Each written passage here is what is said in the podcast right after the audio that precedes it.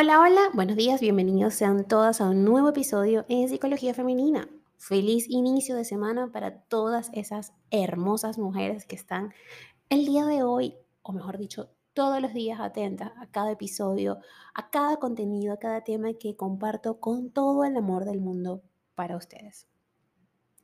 Pues bien, para quienes son nuevas por acá, que sé que siempre siguen llegando personas de diferentes latitudes del mundo, muchísimas gracias. Y me presento. Mi nombre es Isneikar Blanco, soy psicólogo clínico y me especializo en la atención a mujeres, trabajando en lo que es el empoderamiento, el crecimiento personal y la autogestión emocional. Pues bien, si le diste play a este episodio es porque definitivamente resonaste con este título. Personas que creen merecer un trato especial y a qué se debe.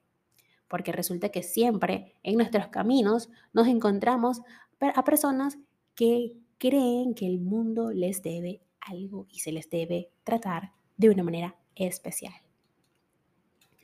Y te pregunto, ¿has conocido a una de esas personas que transitan por este mundo considerando que merecen un trato especial? Es un rasgo que se manifiesta con frecuencia y te explico a qué se debe ello. Hay personas que creen merecer este trato especial. Nadie les ha otorgado ningún derecho. No son diferentes al resto, ni están hechas de un material más aventajado que les sitúe, por naturaleza, por encima de los demás. Sin embargo, ahí están, existen, comportándose de manera prepotente, demandando atención, favores y preferencias. En psicología se define esta actitud como sentido del derecho y es un comportamiento irracional. No obstante, es interesante saber que dicha conducta es muy común en la infancia. Buena parte de los niños asumen que merecen un trato especial por su situación de vulnerabilidad. Son conscientes de que la mayoría de relaciones que mantienen con los adultos son asimétricas, siendo sobre todo receptores. Ahora bien, a medida que crecen y desarrollan la autosuficiencia, esta simetría se va perdiendo. Al fin y al cabo, quien es autónomo y ha desarrollado una identidad fuerte, tiende, o sí tiende, a evolucionar también la manera en la que establece relaciones con los demás. El problema está en quien considera, como el niño de tres años, que tiene más derechos que cualquier otro. Y es que yo siempre he dicho que los adultos siempre tienen pataletas, igual que los niños de 3 o 4 años. El tema es que estas pataletas son mucho más intensas y terribles. Las personas que creen merecer un trato especial asumen que tienen más derechos que los demás. Bien es cierto que todos tenemos derechos. Por ejemplo, a ser respetados, a tener un trabajo, alimento, un hogar, relaciones felices, etc. Sin embargo, hay quien se percibe a sí mismo como ese planeta inmenso en medio de una galaxia solitaria en la cual todos debemos girar a modo de satélites. Estas figuras que integran en lo más profundo de un ser o de su ser una forma de favoritismo perpetua revelan unas características psicológicas muy particulares. El doctor John Guido psicoanalista y autor de libros como La teoría de la mente, eh, destaca algo ilustrativo al respecto. Todos estamos programados para asumir que tenemos más derechos que el resto cuando somos muy pequeños. Sin embargo, a medida que crecemos, tomamos conciencia de que los demás también tienen necesidades Nuestros padres también tienen la importante labor de limar ese egoísmo infantil casi, casi innato para favorecer nuestra empatía y apertura a los demás. Sin embargo, hay quien no desarrolla esta capacidad, la de asumir que todos por igual merecemos el mismo trato. Los investigadores Emily Sitek de la Universidad de Cornell y Alexander Jordan de la Facultad de Medicina de Harvard realizaron un interesante trabajo en el 2017. Estas dos personas descubrieron que esos individuos que creen merecer un trato especial son los que más desafían las normas, no aceptan instrucciones ni se integran en muchos contextos, contextos sociales. Ahora, ¿cuál es la razón de ello? Quien se cree con más derechos que los demás todo lo ve injusto. Les cuesta asumir recomendaciones o normas porque ellos se perciben más autorizados que el resto. Se trata de un patrón de personalidad altamente problemático y a todos los niveles.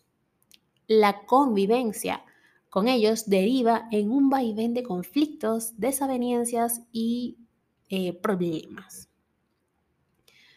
El hecho de que este tipo de personas tengan eh, conflictos para asumir normas ya nos revela algo, ¿no? Hay por ahí algo que se va asomando.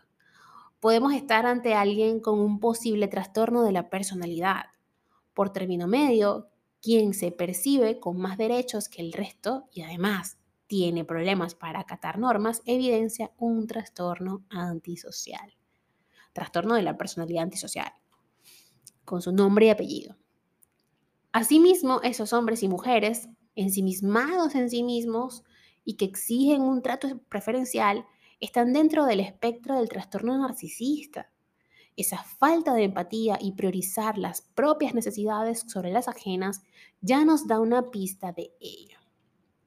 Por otro lado, este tipo de perfil se acompaña por otras características que nos pueden ser conocidas. El mundo siempre les debe algo según ellos. Es como si hubieran hecho infinitas cosas por toda la humanidad y el propio mundo está en deuda con su persona. Independientemente de lo que tengan o hayan logrado, siempre esperan recibir más. Dan por sentado que quienes les rodean están obligados y obligadas a hacer cosas por ellos. Para lograrlo, no dudan en manipular y hacer uso del victimismo.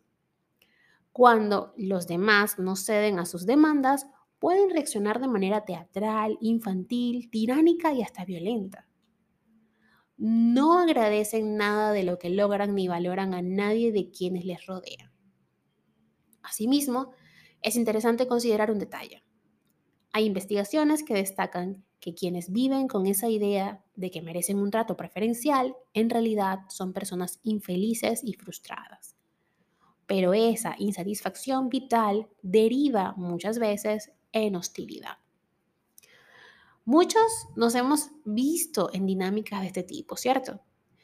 Esas en las que tener que compartir tiempo y espacio con personas que creen merecer un trato especial.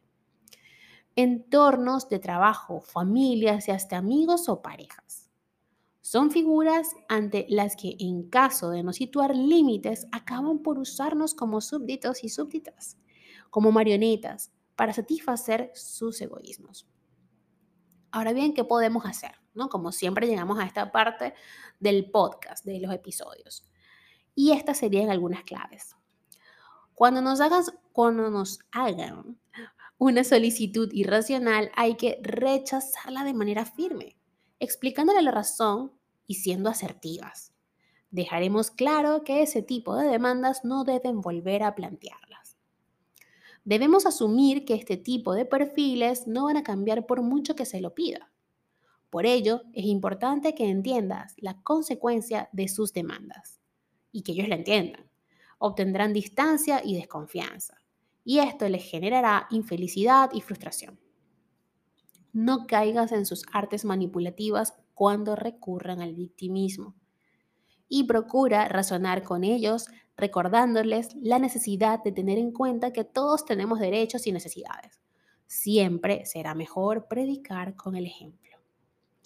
Para concluir este episodio, en nuestro día a día siempre nos encontraremos con personas de este perfil, de las que tratan mal, hablan con la voz de la prepotencia y caminan con la actitud de quienes se sienten con más derecho que nadie.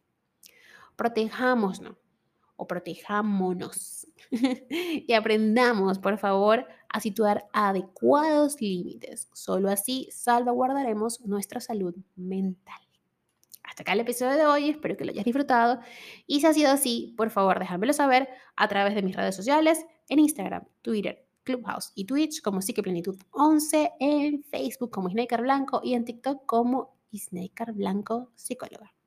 Un fuerte abrazo y que tengan todas y todos un feliz inicio de semana.